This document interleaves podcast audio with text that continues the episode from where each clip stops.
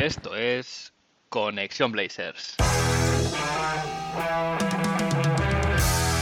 Roy, open three, got it! One point game! Lillard, long range three, and it's good!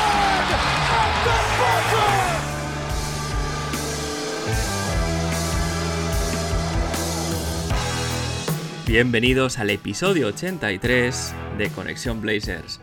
Soy Héctor Álvarez y para empezar la semana bien toca mirar a Oregón para traerte una dosis de todo lo que necesitas saber del equipo y hoy en tal vez un poquito más de una hora. Aún así será un rato que se te hará corto. Los Portland Trail Blazers siguen dando una de cal y dos de arena. El equipo es incapaz de mantener una mínima consistencia que les permita ser competitivos y ganar los partidos de manera solvente, por lo que sigue merodeando por el purgatorio de la clasificación en busca del play-in en un oeste muy abierto. Con el trade, trade, deadline cada vez más cerca, todo parece indicar que la front office va a buscar los cambios que necesita este roster, aunque uno se pregunta hasta cuándo el foco va a estar puesto ahí y no en el banquillo, en la figura de un Chansey Billups que cada día parece que tiene menos idea de lo que está haciendo. A modo de resumen de la semana, el equipo está ahora mismo con un balance de 23 victorias, 26 derrotas, duodécimo en la conferencia oeste, en lo que daría ahora mismo eh, un pick de lotería en el draft. Eso sí, está a partido y medio de posición de play-in y a dos partidos de playoff, como decía, el oeste sigue, sigue muy abierto. Esta semana, eso sí, es de récord positivo. El equipo ha ganado dos partidos y ha perdido uno. Y si vamos a ver a nivel estadístico dónde situamos a nuestros Portland Trail Blazers, eh, en base a las estadísticas que, que, podéis encontrar en la web de la NBA, nba.com, los Blazers son ahora mismo el séptimo equipo en cuanto a offensive rating, subiendo cuatro posiciones respecto a la semana pasada. En cuanto a rating defensivo, puesto número 25, se pierden cuatro posiciones también respecto a la semana pasada y se mantiene en el decimosexto puesto en net rating.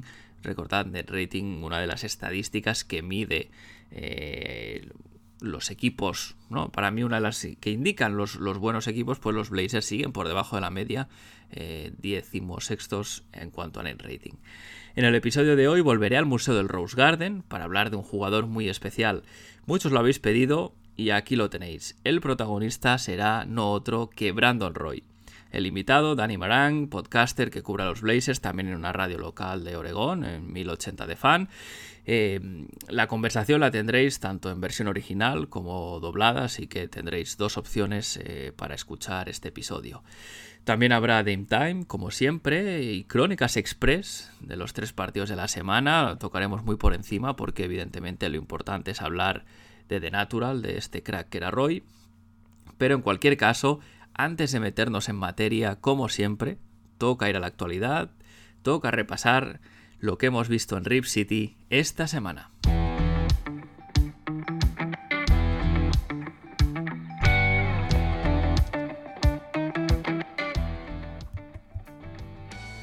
Empiezo como siempre por la enfermería, donde tenemos a Justice Winslow que sigue sin jugar, recuperándose desde de ese esguince de tobillo izquierdo, perdón, de grado 2, pero se le unen Josh Hart y Yusuf Nurkic, ambos lesionados en el último partido contra los Utah Jazz.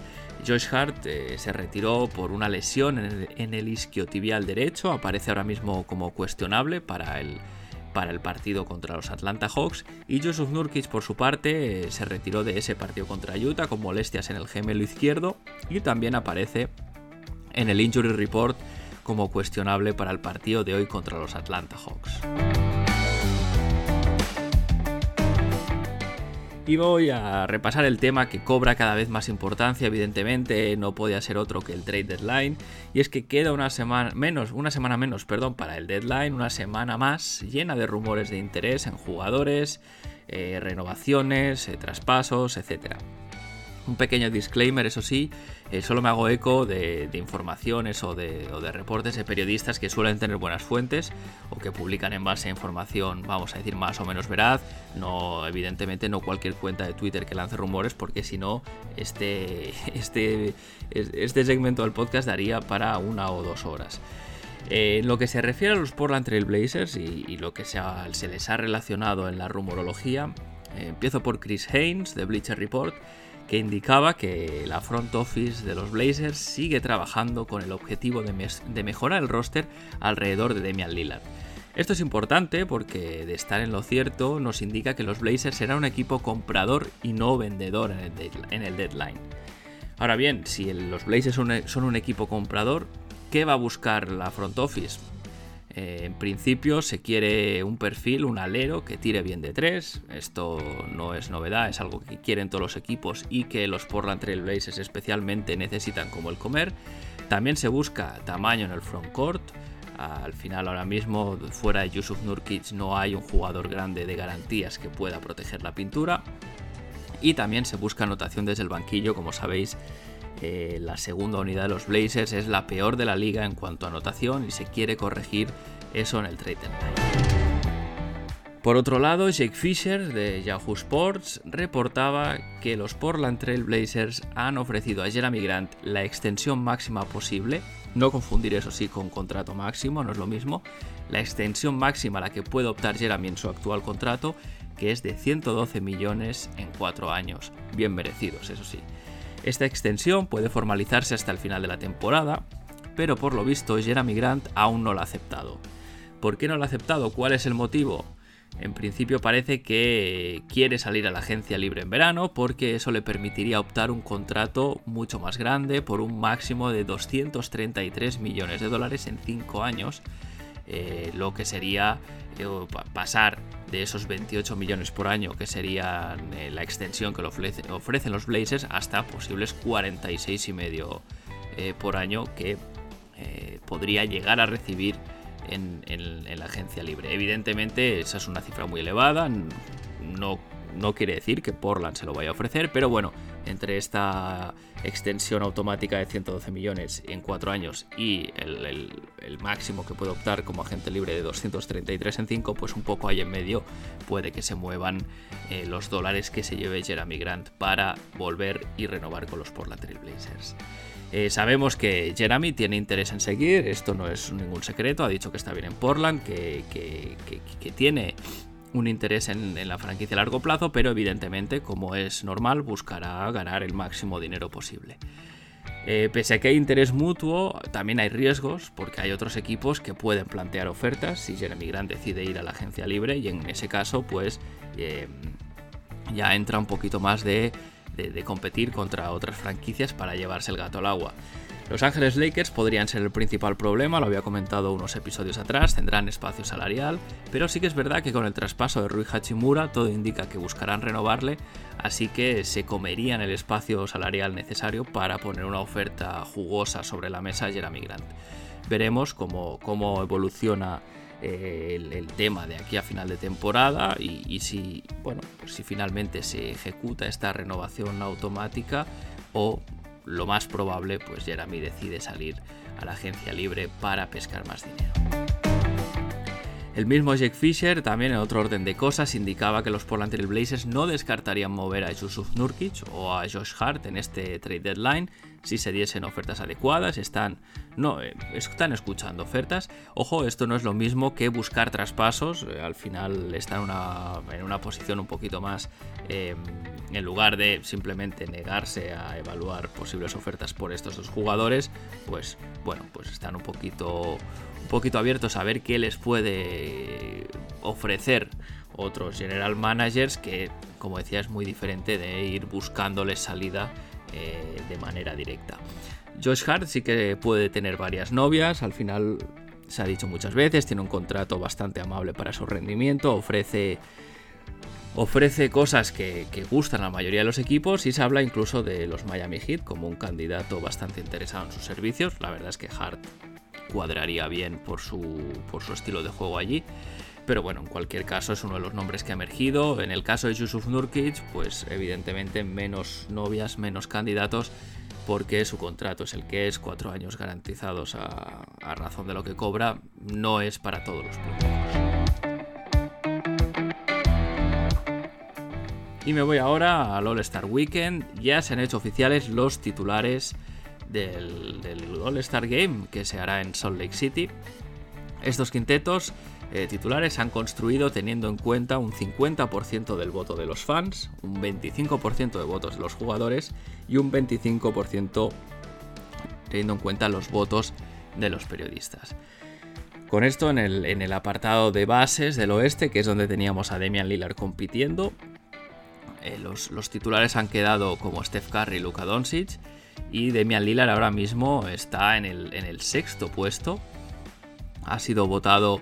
Eh, sido el quinto más votado por los jugadores, el séptimo más votado por los fans y el quinto más votado también por los periodistas, lo que le deja en, esta sexta posición. Y, bueno, pues un quinteto em, que será eh, LeBron James como capitán, Steph Curry, Luka Doncic como decía, y después en el frontcourt lo completarían Nikola Jokic y Zion Williamson. La NBA también informaba que los equipos se crearán justo antes del partido, es decir, eh, ambos capitanes irán eligiendo a los jugadores suplentes, un poquito al estilo de patio de colegio donde dos personas iban eligiendo y montando su equipo. Eh, veremos con qué equipo acaba Demian Lillard, porque yo ya doy por hecho que jugar al All-Star, al rendimiento que está, sería algo, bueno, em, básicamente impensable que no estuviese en este evento. Y en otro orden de cosas, eh, un anuncio en lo que respecta a Greg Brown III, y es que los Portland Trail Blazers confirmaban de nuevo que Greg Brown ha sido asignado a la G-League concretamente a los Ontario Clippers, ya sabéis, es el filial eh, de Los Ángeles Clippers en esta liga de desarrollo. Es la tercera vez en la temporada que se envía a Greg eh, a la G-League. esperemos que en esta ocasión le dejen un poquito más de tiempo para que sea capaz de tener continuidad allí y mejorar su juego en un entorno mucho mejor, mucho más adecuado, que serían los minutos basura de la NBA.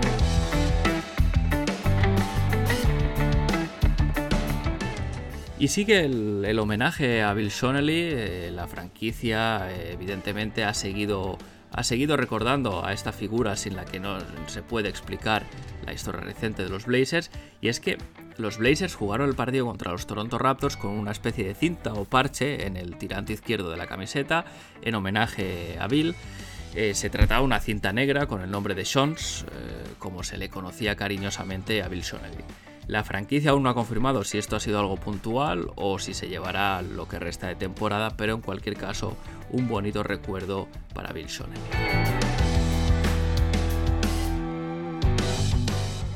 Y antes de cerrar el episodio de actualidad, decir que esta semana, tras el partido contra los Utah Jazz, Demian Lillard superaba a Vince Carter para situarse en el sexto puesto de la clasificación histórica de más triples anotados, con 2.291. Ahora mismo eh, está eh, en, compañía eh, brutal. Al final, pues no podemos olvidar, la lidera esta lista de Steph Curry. Tenemos a Ray Allen, tenemos a James Harden, Reggie Miller y Kyle Korver. Son los únicos jugadores que han anotado más triples que Lillard. Y la pregunta es, ¿hasta dónde puede llegar Dame en esta lista? Bueno, el tiempo lo dirá, pero no es, no es descabellado pensar que puede acabar dentro del top 4, superando incluso a Reggie Miller, porque al final la distancia con él son menos de 500 triples. Ahora al ritmo que, que va Dame, solo con que tenga un par de temporadas a su nivel ya lo conseguiría y sería un hito tremendo para un jugador histórico, le pesa a quien le pesa. Y tras este repaso a la actualidad, Vamos a tocar rapidito, picadito, lo que, lo que hemos visto en, en las canchas esta semana. Me voy a las Crónicas Express.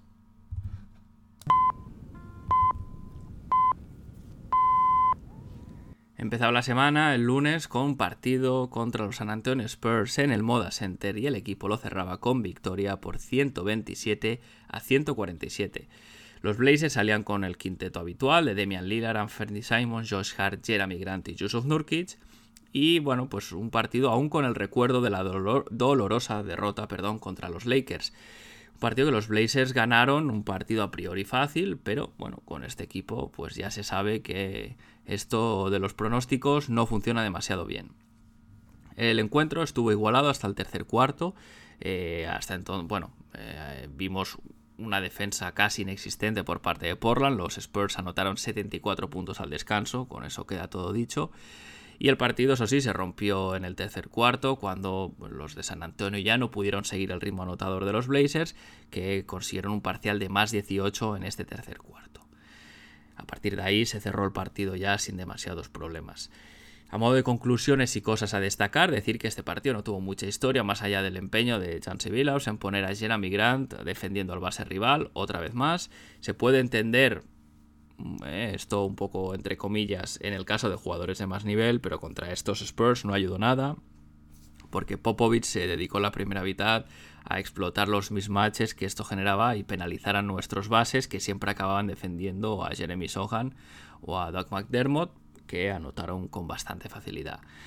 A nivel positivo, buen partido de Nasir Little, está mostrando un buen nivel últimamente y de hecho, pues podría, debería jugar más e incluso podría ser eh, ya titular. Seguía la semana el miércoles, partido contra los Utah Jazz también en el Moda Center, victoria por 124-134. De nuevo el quinteto habitual, Demian Lillard, Anthony Simon, Josh Hart, Jeremy Grant y Yusuf Nurkic.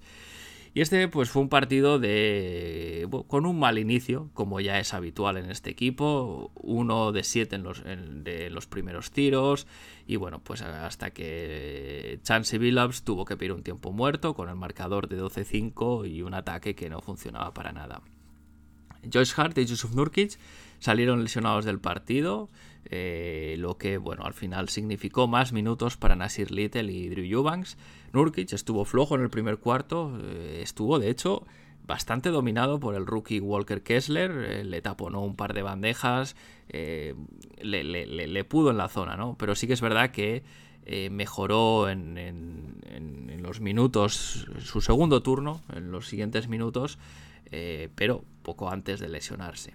El ataque, como decía, no funcionó demasiado bien, pero cuando Demian Lillard mete 50 puntos en los tres primeros cuartos y acaba con 60, pues todo es más fácil y con él eh, liderando el, ataque, pues se ganó el partido. A modo de conclusiones y cosas para destacar, decir que Anthony Simon sigue con problemas para anotar, sigue sin ver aro, está en una mala racha de tiro y bueno, pues solo queda esperar que pase cuanto antes. Esto es habitual en los jugadores NBA, no, no, tampoco hay que llevarse las manos a la cabeza, pero evidentemente em, el equipo necesita y mucho la, la, fiabilidad y la eficiencia de Anthony en la anotación. Pudimos ver también a Jeremy Grant abusando un poquito de tiros de media distancia, algo que no me acaba de gustar. Eh, si recordáis, al principio de la temporada eh, el equipo jugaba más en transición, con lo cual Jeremy Grant era más agresivo buscando penetrar hacia el aro eh, y atacando en transición, como decía. y en estas situaciones es mucho más eficiente por su combinación de velocidad, brazos largos y, y la habilidad para acabar cerca del aro. Evidentemente, que se juegue menos en transición no es cosa suya. Eh, es, más un tema de banquillo. Otra cosa que Chansey Billups debería, debería tener en cuenta, porque al final sigue sin explotar todas las virtudes de este roster.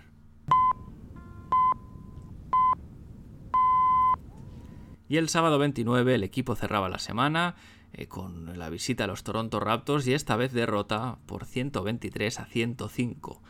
Quinteto inicial con algunas bajas, eh, acabó siendo Damian Lillard, Anthony Simons, Nasir Little, Jeremy Grant y Drew Eubanks, en un partido que tuvo un inicio lamentable una vez más, donde no se vio ningún tipo de intensidad defensiva ni de acierto en ataque.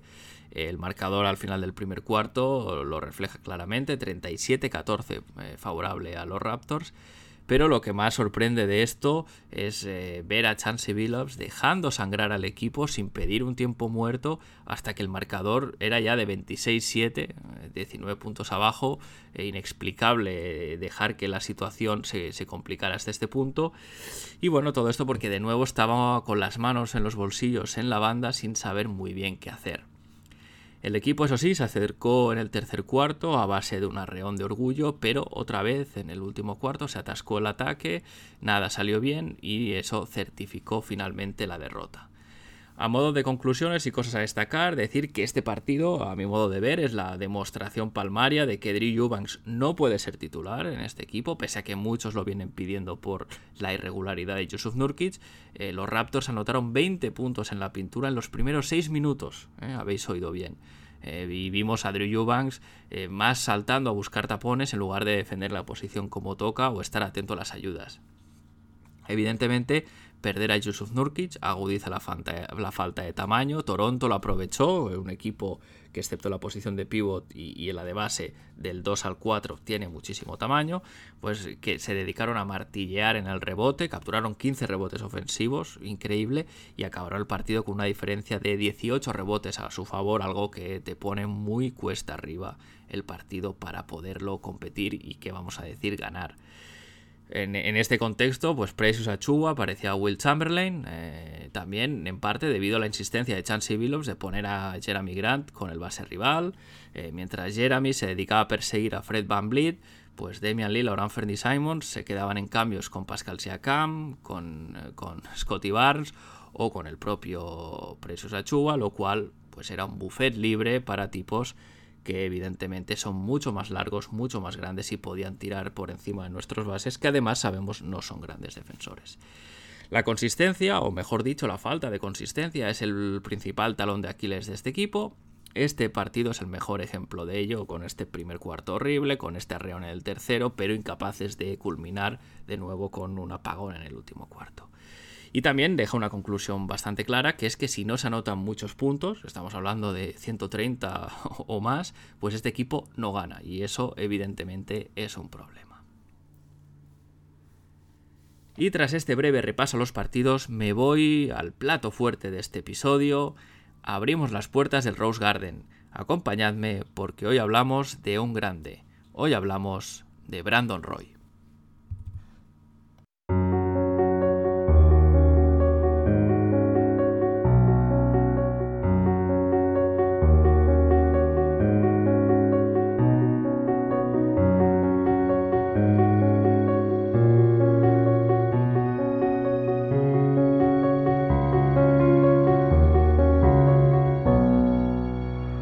Y hoy en el Museo Rose Garden tenemos, bueno, pues la oportunidad de hablar una de las leyendas con mayúsculas, con todas las letras de esta franquicia que dejó una huella imborrable pese al poco tiempo que estuvo jugando en los Trailblazers, como es el caso de Brandon Roy. Hoy me acompaña para hablar de este, de este gigante del baloncesto, alguien que le conoce muy bien, conoce muy bien su juego, eh, como es Danny Moran eh, host, eh, co-host del, del, podcast Jack Ramses, también eh, periodista que cubre a modo local eh, la franquicia. Danny, thanks for joining me. How are you doing? Hey, thanks for having me, man. This is really cool. I, appreciate doing this. Um, it, it's always the, cool thing that I love about about basketball and football the, the international aspects of the game and like being able to talk to, to people all around the world about, you know, a game and the players and the people that I love that I've been so close to and being able to share them with is, is, is one of the really cool things that I get to do from time to time. Yeah, you're right. I mean, it's it's it's it's one of the best things getting to to talk to other people, understanding other points of view, uh, how people see the same sport but in a different way. That's that's very mm-hmm very enriching. Um, I always start my uh, the conversations uh, asking the, my guests normally uh, how or, or, or why uh, did their fandom uh, to the team begin. Uh, what's your what's your story, Danny? It's it's actually kind of funny. Um, I, I grew up in Los Angeles, where everybody's Lakers fans. Everyone in my family, outside my immediate family, is Lakers fans. Um, but when I was a little kid, the first basketball game I ever watched was a Blazers Lakers game. And I loved Clyde Drexler. And it just so happened that a couple years later, my family moved from from uh, Los Angeles to Portland. Uh, and I got there in uh, 1990 when the Blazers were a title contending team, and the city was swept up in how amazing they were. Um, obviously, they, they lose to to Jordan's Bulls, but um, I was hooked. I was hooked from from the jump, and uh, being in Portland and being around there, um, I just right place at the right time. It kept me from from becoming a Laker fan. yeah, I, I would say it, it, I would say it saves you from being a Laker fan. it, it did. It did. yeah, oh, that that that was an uh, an awesome team. Uh, so close. It was so close for them to to get to the to the final step. But but yeah, no. Well, Clyde, uh, obviously one of the of the greatest legends in in the franchise, as as Brandon Roy is. Obviously, he had a shortest career, but he he even in, in his relatively short time in in Portland, he left and I would say uh, some memories and, and, and he touched so much uh, the, the the fandom that it's impossible to forget him, right? Yeah, with with Brandon, I actually have a deeper connection to Brandon than any other Blazer, probably besides Dame, even though Brandon only played for a couple years, which is kind of crazy to think about. Um, I I enlisted in the military after 9 11. Uh, so I was in the Air Force. And so I missed a lot of the Jailblazer years. and um, I mean, I still watched from afar, but literally from afar, I was I was stationed all over the world, and um, I would come home on leave, and I'd still you know watch games and go to games when I could when I would come home, but I wasn't nearly as close to the team as, as I was then. Uh, I came home on leave um, the year Brandon was drafted, and um, it was towards the end of his rookie year, and there was. Uh, because I believe he had just kind of gotten there. And that Trailblazers had a website at the time called I am a trailblazersfan.com. and it's long gone, but they had a contest to make Brandon Roy's Rookie of the Year video. Um, it was kind of like the first time that I really started doing like digital content. Uh, I ended up winning that contest. Okay. And uh, in doing so, I I got to have a uh, it was the last game of the regular season. Brandon did not play. Um, and so I actually was like at, at the end of the bench um, for the fourth quarter, and then uh, I got to talk to Brandon for a long time, and we kind of had forged a little bit of a bond. And uh, the, the same injury that Brandon has, uh, his degenerative knee disease, is the same thing that I have, uh, both in my knee and my and both my hips.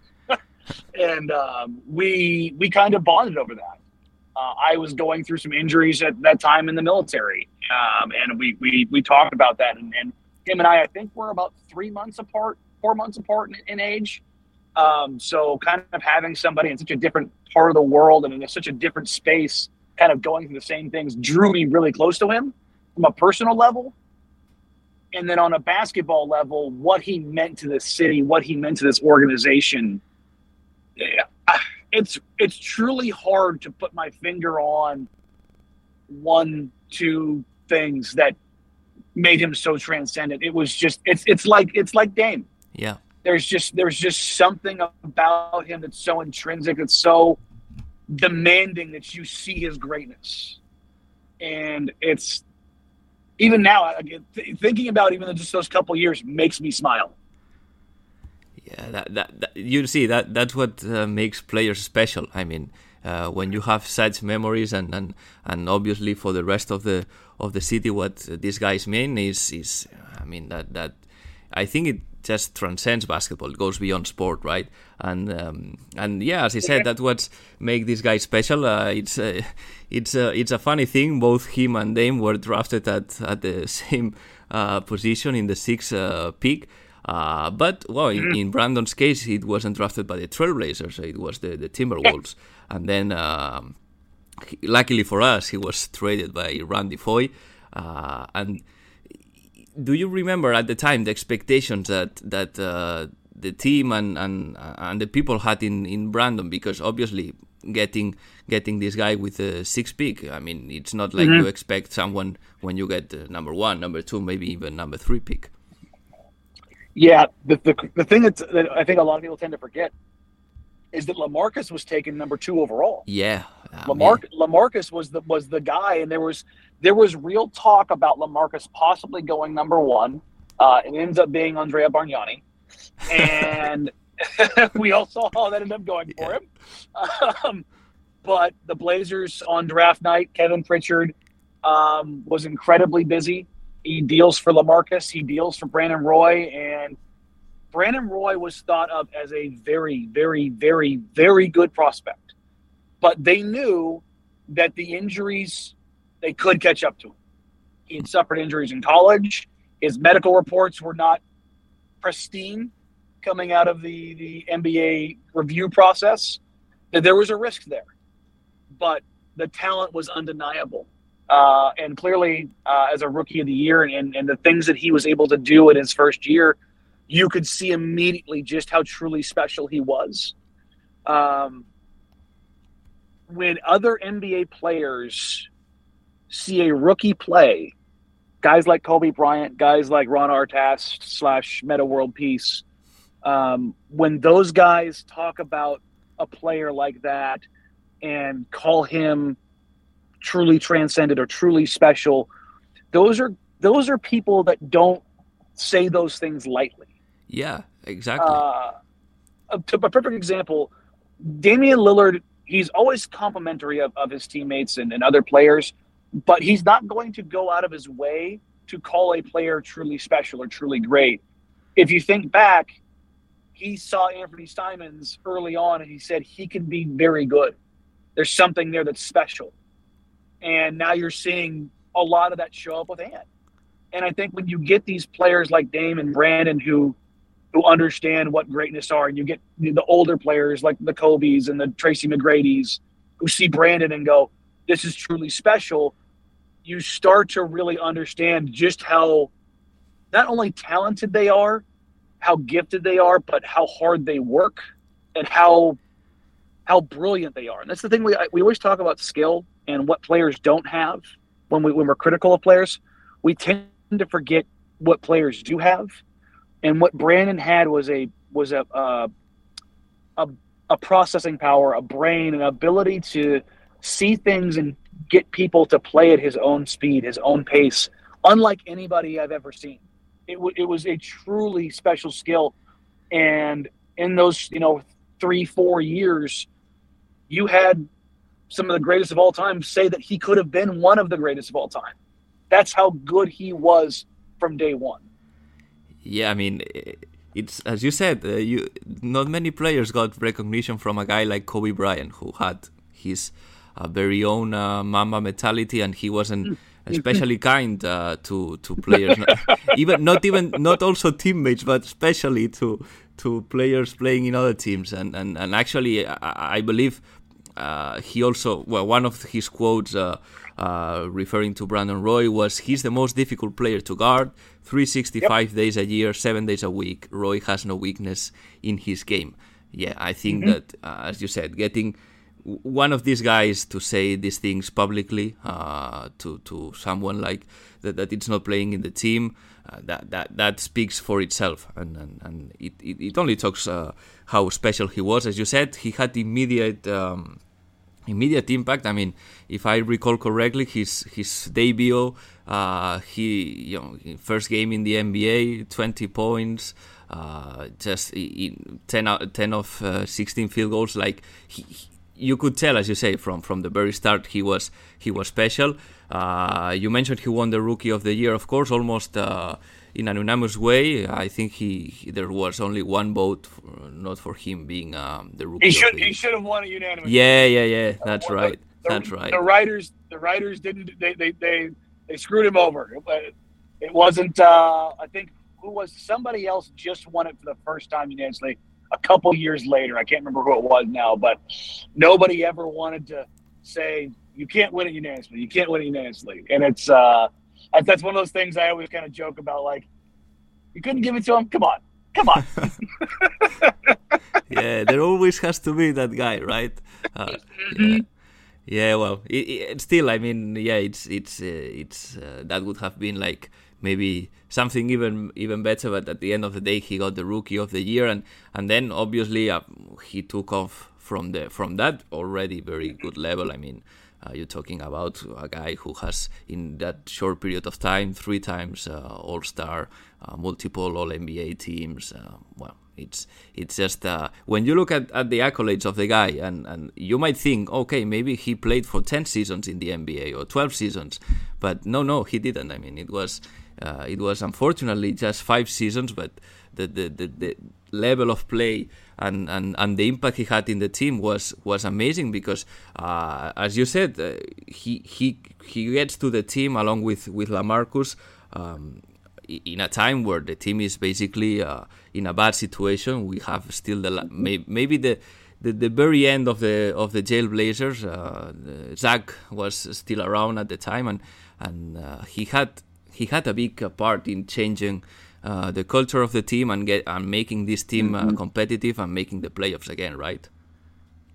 Yeah, that that was the big thing, and because the the organization has been so good for so long.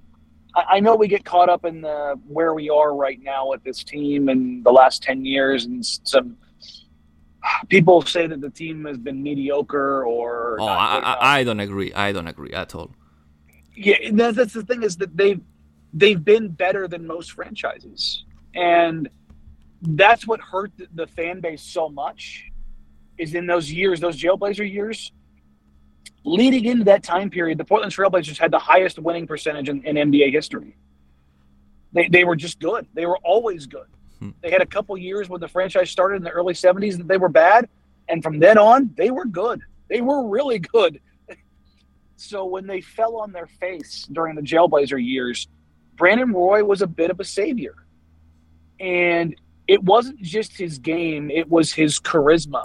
Yeah. It was his smile, it was his his style of play. There was there it's going to sound almost poetic, but there was a style and grace with which Brandon played that you just don't see happen the, the closest thing I can compare it to today with the Blazers is is Shaedon Sharpe. Yeah. Sharpe glides and flows and everything looks so smooth and so effortless, but you can see how just how far he has to go. He, he, he does he's not nearly as refined. Brandon was was a fine wine on day one. He he had this everything he did was so smooth. Every it was so aesthetically pleasing. It was it was enjoyable to watch. There was there was more to it than than basketball. It's it's messy. Yeah. It's it's it's it's it's the maestro. It's it's it's that little bit of magic that sure anybody else can can hit you with one move or another, but how good can I make it look? How, how is it is it for a reason? There's there's there's something behind it that you you're you're you're mesmerized by, and you either have it or you don't. Yeah. And Brandon had it. He had so much of it, and it it it unified the fan base. And I think that that's the thing that that gets lost was the beauty in his game. Not only was he truly great, but it was it was beautiful. yeah, no. and, and no, no, go ahead.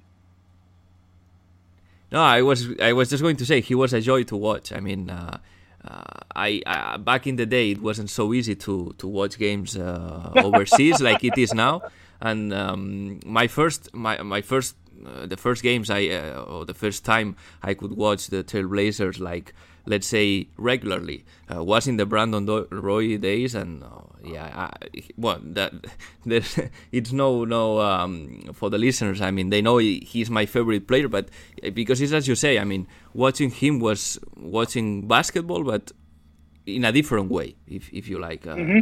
something very very special the way he did things. And, and I think you said something before that I, I agree a lot. He I mean he wasn't he had his own speed and he controlled the game like the way he wanted and, and how the team played. And that's uh, that, that was also part of the beauty of his game. It was not yes. only efficient not only he could score he could get buckets he could do uh, other things for his teammates but the way he did it, it it was it was nice. It was nice to see. And that, that that's difficult to find. That's very difficult to find.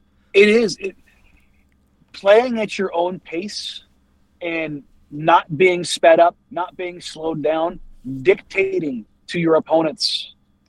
No matter what you do, no matter what you try, you will not change this. That is a very, very, very rare and unique trait. And it, it added to his game. And I think the combination of him and Lamarcus together, really amplified that. Yeah. Because Lamarcus was very much the same. Lamarcus was was methodical and and, and incredibly gifted on, on the low post with his, his turn and fade and his inside turn hook shot. Brandon had his, you know, right right right to left dribble between the legs. He just rock you to sleep, rock you to sleep, and then one step pull up, right to the free throw line extended with that one leg kick out, and it Yeah. was just you knew what he was going to do. You knew where he wanted to go, and there was nothing you could do about it. And those are truly transcendent players. Is that you know what he's doing? He knows what he's doing. Everybody in the arena knows what he's doing. Everybody knows what's going to happen. Yeah, and then the he, And yeah. Sorry, Danny, you were going to say. that that's what those are truly great. No, no, go ahead. Yeah, I mean, uh, he- and and then you see some some of the games. I mean, uh, he played. There's there's some unforgettable moments, uh, at least in in in, in my memory uh, when we're talking about uh, Brandon. Uh, obviously, there's this game where he scores his career high, 52 points versus the Phoenix Suns. Uh, but for me, like the, the very moment I have in, in my brain that I, I cannot, I, I won't ever be able to forget is uh, the very last flash we got from him in that in, in the playoffs Yep. in, in 2011. That that magical fourth quarter against the Mavericks. I mean, i- there's there's very very few players that that can do that. That what he did in that moment uh, made made me cry because we all kind of knew. Yeah, we all kind of knew that was going to be it. To his, we knew his knees were going. We knew everything that kind of happened, and to come off of uh, was that I think it was six days removed from a knee surgery. To come out and have that fourth quarter, uh, Dirk Dirk has talked about it. Dirk Nowitzki has talked about it so many times. Um, he's called it one of the, the greatest performances he's, he's ever seen. Um, for Brandon to come out and do what he did in that moment to give one last performance of brilliance to Blazers fans is it's one of the the best and saddest moments I've ever seen in sports. Because you could see his basketball basketball mortality fading in real time. Yeah, it's it's it's hard for me to really wrap my head around that moment even now because of how how special that I, I was very very very lucky growing up. Um, my dad and I um, are huge basketball fans and I had season tickets in the in the top of Moda Center uh, the Rose Garden back in the day um, in the 300 levels and then uh, when I was in high school in the 200 levels um, and when I when I was in the military and got out, you know, my, my family kept their season tickets and they kept going. And um, when I when I came home, I, I got to go to those games. I got to experience those those moments at the Rose Garden in a in a spot where I was there with eighteen thousand other people in the building for for so many of these moments and collectively for everyone to just kind of take that in one more time as a fan base I I consider myself lucky. And you could the the, the roar, the feeling, everybody knowing so much so well what was happening. It's funny because you know Damian Lillard scored 60 points last night, and as crazy as that crowd was, it didn't touch that. It didn't touch that because it, it is, and I'm not trying to downplay Dame. What Dame did last night and what he continues to do is truly incredible. But there, the crowd knew. They, they just knew. You could you could just feel it and you could sense it. I, I don't. I, I wish I, I could speak better on it. I wish you know I was a. I wish I was a, a, a professional poet or something along those lines to paint a more beautiful picture. But it was you could feel it the, the, the, the goosebumps the you could feel it in your chest, you could feel it in your soul, and you just you could you could do nothing but cheer and feel it down in your bones for what he was doing in that moment. And I wish it could have ended another way, but it almost it almost had to end that way. You know, that's that's the thing is it it almost had to go that way because of what was going to happen with his career ending. Yeah, yeah, it was like a yeah one last uh, one last moment of magic before the inevitable, if you like. Mm-hmm. Yeah, unfortunately, yeah. Soon, uh, well, uh, after the season ended, he retired. Um, well, then he tried to get back uh, playing with the Minnesota Timberwolves, but obviously that was not Brandon Roy uh, because yeah, he, his his knees were not allowing him to play anymore. Um, yeah. But one thing that I'm I'm it always comes to my head is um, with obviously I, I, cannot imagine how how difficult it must be for, for a guy whose passion and, and, whole life is, is is the basketball and, and having the chance to play in the in the NBA and at, at that level being so loved by by a franchise by a full city uh, like uh, or even the state of Oregon it must be very difficult to just you know uh, accept that this uh, period of your life is over but he kind of was af- after he retired, he was never very involved with with the Trailblazers. Um, the, yeah, there's unfortunately there's there's a sad story there. So when Brandon first retired, um, there's there's a business side of this. Hmm.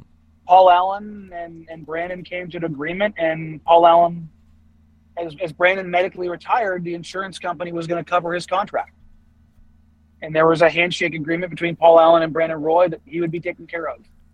Um, in unretiring, that that kind of undid that, and I don't think it had. I don't think it was about the money necessarily because Paul Allen had all the money in the world. It was about Brandon unretiring and going to another team, and it was it was a it was a messy divorce. Mm-hmm. Um, and more than that, for Brandon personally, when he did finally retire and let go, he never really let go, and it haunted him. It it, it took him a very, very, very long time to come to grips with losing the game of basketball because it was so much of who he was. Hmm. And I know the relationship between Brandon and the organization is better. Um, I I don't know if him and, and Paul Allen ever truly came together and, and um, squashed that whole situation. I, I know it was better before Paul passed. I, I hope that it was, you know, fully appreciated and rectified. But I do know that at some point in time that his number seven will will be on the wall. Oh yeah, it will be retired. Yeah, actually, I mean, it's kind of unofficially retired if you think about it, because yes. no nobody has worn the, the number seven uh, since Brandon uh, left. Uh, I think Mo Williams he asked uh, for the number at the time. I mean, maybe Mo Williams is not one of uh, like he is he didn't have the status in the league uh, to deserve it. But when Melo joined, Carmelo Anthony, I mean, he had been yep. playing with the number seven and, and he couldn't wear it. So, uh, in an unofficial way, if you like, it's it's somewhere it's somehow retired. But yeah, I fully agree. I mean. Uh, you you need to get that uh, that that number in, in on the top of the of the Moda Center for sure.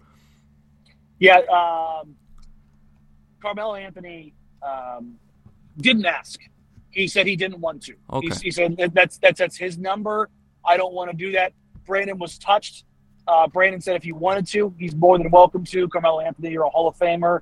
I love your game. You know, I love you. Um, if you want to wear that number, please, it'd be an honor. Uh, but Melo, uh, he he did an incredibly respectful thing and said, no, I, am not going to. Um, but yeah, I the Blazers have retired some numbers they probably shouldn't have. they they got a couple up there that make you make you raise your eyebrows, but you can't tell the story of the Portland Trailblazers without Brandon Roy. And that's that's the thing that I always that I always try to remember that even though it, it was only a couple years, they were some of the most impactful years because of not not even what he did on the floor. It, what he did on the floor was incredible, but what he did for the community, for the organization, for for hope, for restoring hope and faith. I, it's very hard for me to point to another player, not just in Blazers history, but in NBA history. Yeah, yeah, you're right. That has meant so much to an organization. Yeah, he was he he was the the uh, well the guy leading the turnaround uh, of in a, of a franchise in a very bad situation, uh, and and yeah that that, that no, let's say you have to be very special. You have to be uh, a, a strong character in order to do that because otherwise uh, it's especially as a rookie because we're not talking about a guy who comes as a veteran and he has this gravitas around the league i mean this guy is a rookie he joins the team and and, and, and he's the the, the the the motor in terms of changing that that that's that's awesome i mean to me it's amazing that's that's why i think uh, as we've been uh, discussing he's he transcends the sport because of, of this uh, personality and, and the charisma he had and how he impacted the team and, and, and the community there. Yeah, it, it, it, that's that's the story of Brandon Roy. It was it's not just basketball. It's one of it's one of community. That's that's that's what makes him special. Was not just what he did on the floor night in night out. It's how he brought this city and, and these fans together and how he you know it, it's corny because you know the, the team kind of took the, the branding and the, the rip city united hmm.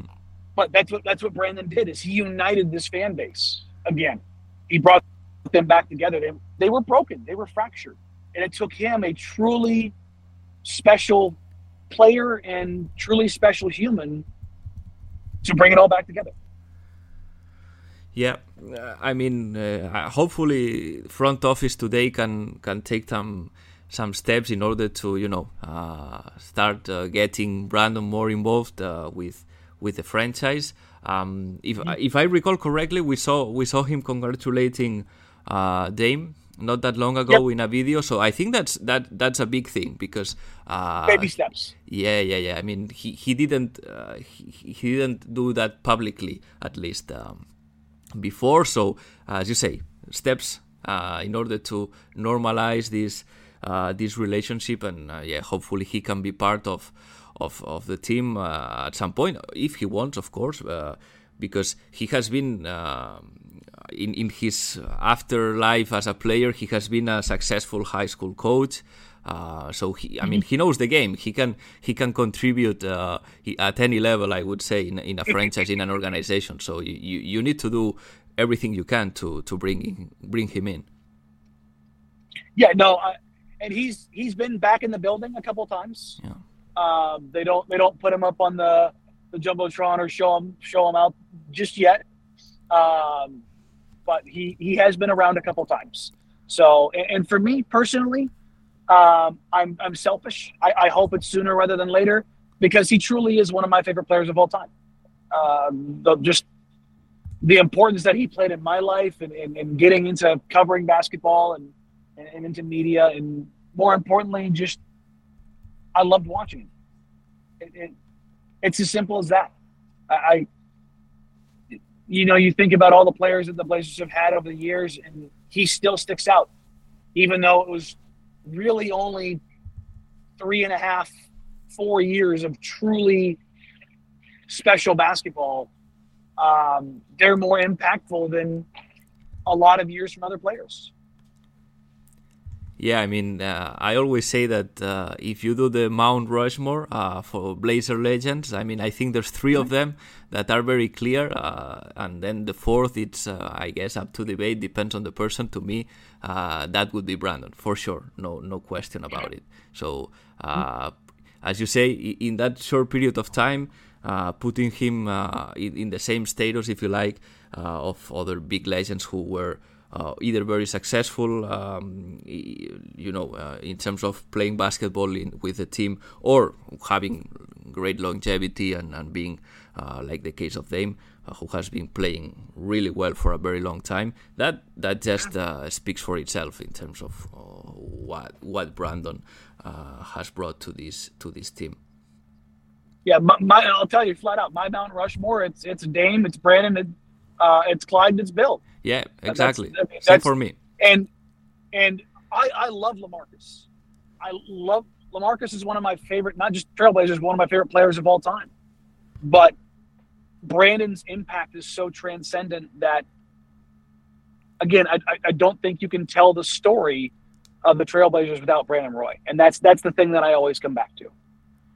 Yeah, yeah, it's yeah, as you say, Lamarcus also great player. Uh, bit of topic here, but maybe do you reckon it's 20, uh, 2006 best draft in the recent history of the Trailblazers because they landed the two best players, arguably. uh, and, and yeah, yes, uh, amazing, amazing, amazing uh, front office job that year. Amazing.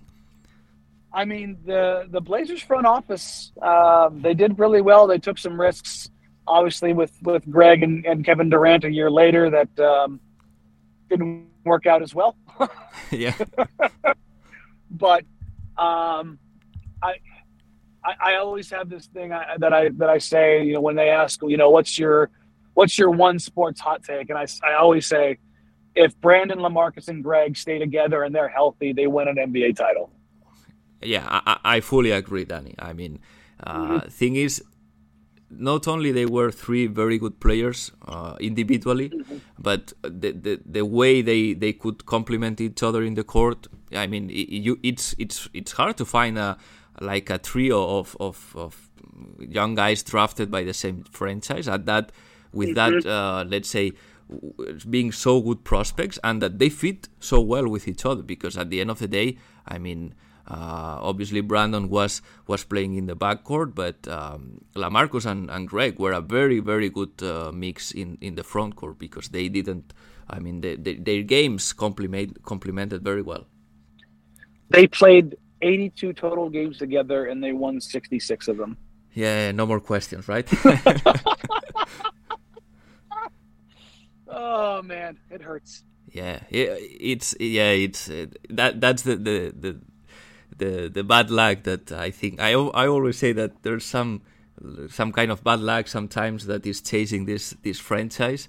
Uh, too many mm-hmm. what ifs uh, in in in a bla- wearing a blazer uniform, but you know, uh, at the same time, I always try to say like at least I mean obviously Brandon he would have been uh, Hall of Famer. Uh, could uh, you know we I mean maybe we cannot even imagine how would he he would have uh, beca- become. But uh, I, I, I prefer not to say he's a what if. I prefer to say okay, he had these four years, three almost four years that I mean he was just a joy to watch, and and and he mm-hmm. with that there's nothing else to prove for him on, on, on, in terms of his basketball level. We we saw how great he could be. Yeah, we just we, we were robbed of his longevity. Yeah, that's that's right. Um, yeah, Danny. I mean, uh, it's it's it's a pleasure to talk uh, to you, and especially with someone that is so fond of, of a player like Brandon Roy, who, who, uh, who as I am. Um, I just don't want to don't want to um, to close the conversation without thanking you. I mean, uh, I appreciate the time uh, you dedicate uh, talking to me about about Brandon. Uh, obviously, now you're you're you're on your way uh, to work uh, to talk a bit more about sports and Trailblazers. Uh, but yeah, thanks, yeah, thank I'm, you so much, I'm man. Literally, oh no, anytime. I'm literally pulling up to the studio here and go talk loads uh, sixty point game. So I'm gonna go talk some more Trailblazers. yeah, so a good show coming today, right? yeah, it's listen, it's, it's so much more fun after a win. I can yeah, always yeah. tell you that. And hey, hey, hey, thanks for having me on. I, like I said, I love I love doing this you know, I, have I've done shows uh, in Spain a couple different times. I've done shows in Australia, in Japan, uh, Serbia. Um, geez, it's probably been about ten countries now, ah. and I, I, it's it's it's always it's always so cool. I, I love I love love love doing these just because knowing that people around the world have the, share the same same love and same same affections for the players that I and the, and the teams that I hold so dear um, is one of the one of the coolest things of, of of being able to do this job. So thank you.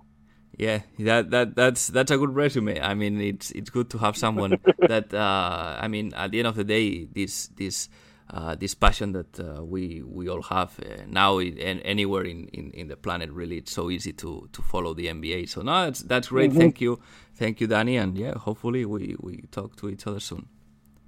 Absolutely. Take care, buddy. Ladies and gentlemen, it's Damian Lillard.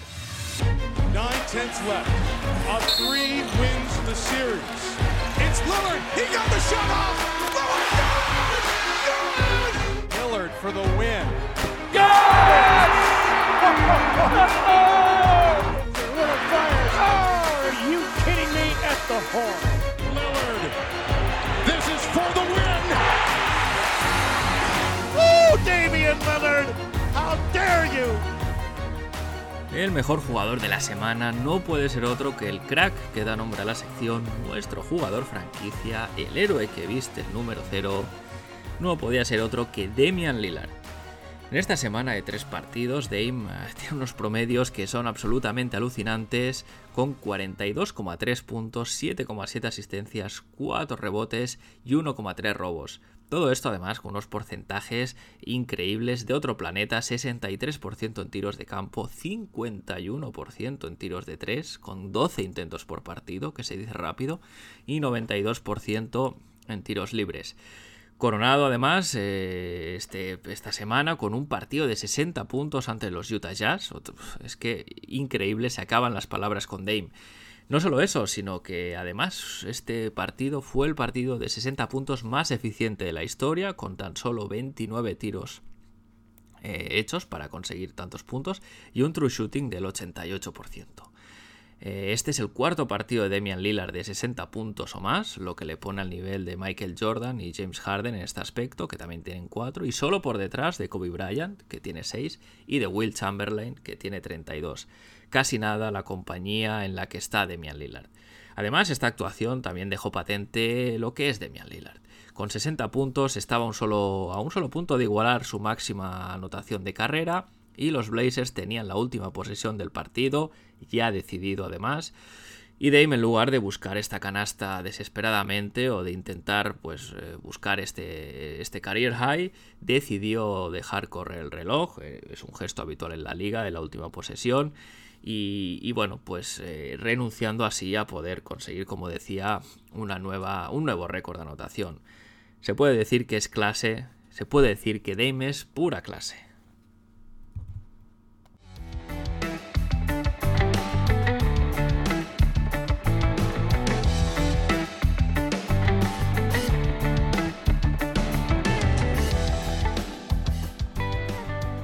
Y antes de cerrar el episodio, vamos a ver qué espera el equipo en esta semana de cuatro partidos, con mini gira de tres partidos fuera de casa incluida.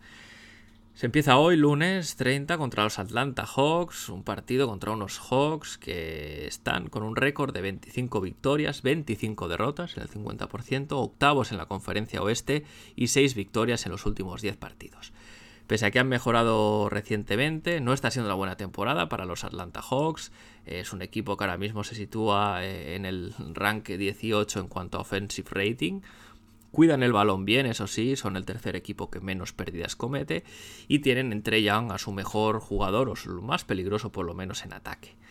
En cuanto a la defensa, están decimonovenos en defensive rating, no destacan en ningún apartado defensivo y todo esto pese a la llegada de John Temurray en verano. Han estado, eso sí, muchos partidos sin Clint Capela, eh, por lo que ahora su defensa en la pintura y su protección de aro eh, ha mejorado sustancialmente. ¿Qué hay que tener en cuenta por parte de Portland? Una de las claves del partido, la defensa del pick and roll. Trey Young y Capela o Trey Young y John Collins lo hacen bien y pueden exponer a los Portland Trail Blazers. Si Nurkic no juega, además, ojo a la diferencia de tamaño de, las unidades, porque estaríamos hablando de pues, un, un, un frontcourt de, Atlanta con de Andre Hunter, John Collins y Clint Capella, que sería mucho para unos Blazers repito que en, el, caso que no tuviera a Nurkic. Esperemos además no ver a Jeremy Grant defendiendo a Trey Young, que sería un despropósito. El miércoles, primer partido de esta mini gira fuera de casa, con una visita a los Memphis Grizzlies. Partido contra unos Grizzlies que están ahora mismo con un récord de 32 victorias, 18 derrotas, segundos en la conferencia oeste, 5 y 5 en los últimos 10, eso sí, y un partido contra un equipo muy sólido como son los de Memphis. Eh, han bajado un poco el pistón, eso sí, desde la baja de Steven Adams, pero bueno, tuvieron una racha de 5 derrotas consecutivas que ya han cortado.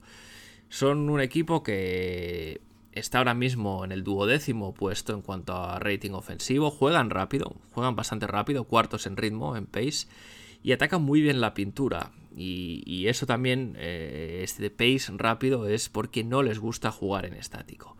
A nivel defensivo son el segundo mejor equipo en cuanto a rating defensivo, dominan la liga en el rebote y aunque sí que si bien es verdad que sin Steven Adams esa dominancia se puede resentir.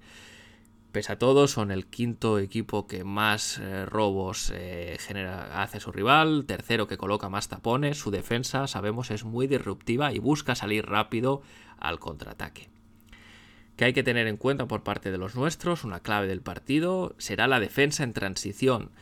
Memphis es el mejor equipo atacando rápido tras recuperar el balón y los Blazers uno de los peores equipos defendiendo en transición. Así que eh, veremos qué idea Chance Billups para que esto no sea una sangría y poder competir este partido. El viernes, el segundo partido de esta mini gira fuera de casa, con una visita a los Washington Wizards, a la capital de los Estados Unidos. Eh, unos Wizards que, que, están ahora con un balance de 23 victorias, 26 derrotas, novenos en la conferencia oeste y 6 y 4 en los últimos 10. Eso sí, llevan una racha de 5 victorias seguidas.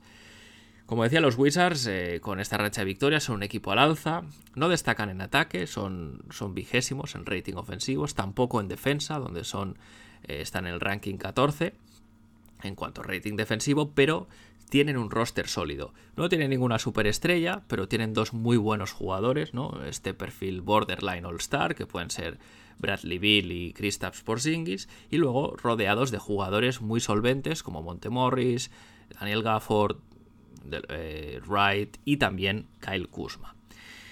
¿Qué podemos esperar? Que hay que tener en cuenta por parte de Portland. Eh, pues una de las claves será la defensa a Kristaps Porzingis. Porzingis es un perfil que tradicionalmente le cuesta defender a este equipo, el del stretch big, eh, el hombre grande que se abre a tirar de fuera y que genera mucho espacio en la zona para los demás, porque con Nurkic fuera la pintura, Nurkic en el caso de que se haya recuperado su lesión, pero sabemos que Nurkic fuera la pintura, pues es un jugador que pierde mucha solvencia. Eh, Drew Eubanks eh, emparejado con Porzingis, pues le puede hacer un roto por dentro.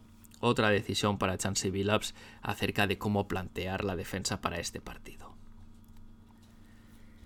Y se cierra la semana con un partido el sábado en back-to-back contra los Chicago Bulls, unos Bulls que tienen ahora mismo un balance de 23 victorias, 26 derrotas, están décimos en la conferencia este, justo por debajo de los Wizards, y con también 5 y 5 en los últimos 10.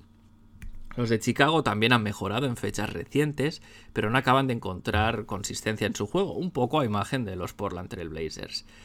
Están situados en el vigésimo segundo puesto en cuanto a rating ofensivo. Eh, son un equipo que, no tira mucho de tres. De hecho, son el equipo que menos triples intenta por partido, en gran parte debido a que juegan a través de DeMar DeRozan y su media distancia y su, bueno, pues su dominio del mid-range. En defensa están decimoterceros en cuanto a defensive rating. Ya sabemos que Alex Caruso, su perro de presa, será la sombra de Demian Lillard. Además, es un equipo que cierra bien el rebote defensivo, son cuartos en esta categoría y de hecho cuando se ponen defienden muy intensamente, especialmente por fuera, con Caruso como decía y, el sophomore Ayo Dosunmu, pero sí que es verdad que por dentro son un poquito más blandos pues por el perfil de Nick Busevich o Patrick Williams. A tener en cuenta por parte de Portland, pues para mí una de las claves será la defensa sobre DeMar DeRozan. Si se le consigue molestar, si se le da una mala noche, el ataque de los Chicago Bulls queda afectado ya que los Bulls no disponen de playmakers secundarios de buen nivel. Así que esperemos que Chance Billups lo vea igual, pero yo entiendo que Jeremy Grant debería ser el defensor primario de DeRozan porque es el que por eh, cuestiones físicas y de habilidad más le puede molestar, más puede minimizar su impacto en el juego. Y con esto cierro el episodio por hoy. Si tenéis algo que decir sobre el podcast, alguna propuesta, comentario, algún tema que queréis que trate, no dudéis en contactar, lo podéis hacer a través de iVoox, eh, dejando vuestros comentarios allí, lo podéis hacer también a través de la dirección de correo conexionblazers.gmail.com, lo podéis hacer a través del Discord de la comunidad de Back to Back y también vía Twitter en arroba. Si habéis llegado hasta aquí, gracias por estar ahí una semana más. Recordad, si os gusta el podcast, recomendadlo a vuestros amigos, recomendadlo a vuestras amigas. Si tenéis algún eh, otro nombre que queráis que traiga para el Museo del Rose Garden, pues eh, me lo decís y podemos, empezaremos a trabajar en ello. Yo sin más me despido, seguimos conectados, hasta la semana que viene.